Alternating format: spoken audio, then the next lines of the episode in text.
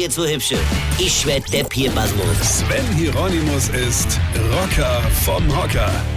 Was ja in unseren Gefilden immer wieder passiert, dass Flugzeuge nach dem Stadt Tonnen von Kerosin ablassen. Die starten vollgetankt, müssen dann irgendwie Notlande und dann können sie halt vollgetankt nicht. Deshalb lassen sie einfach, einfach so über unseren Köpfen tonnenweise Kerosin ab.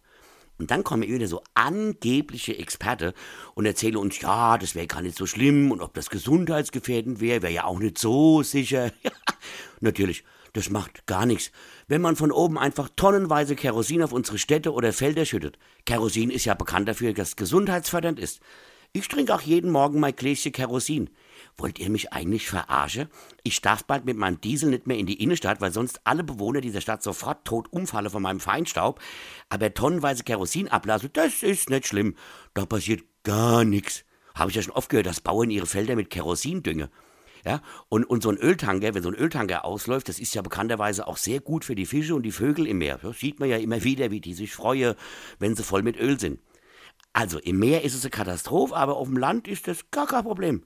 Ich würde gern mal wissen, wenn ich nach dem Tanker einfach mal so bei, bei meinem Auto Sprit ablassen würde, ob die sogenannten Experten dann auch sagen würden, nee, ist nicht so schlimm, Rocker, mach einfach weiter, ist voll supi. Und dann haben diese sogenannten Experten gesagt, ja, man wüsste auch gar nicht, ob das genau darunter käme, wo man es abgelassen hätte. Also es könnte ja auch sein, dass es der Wind fortbricht. Na und?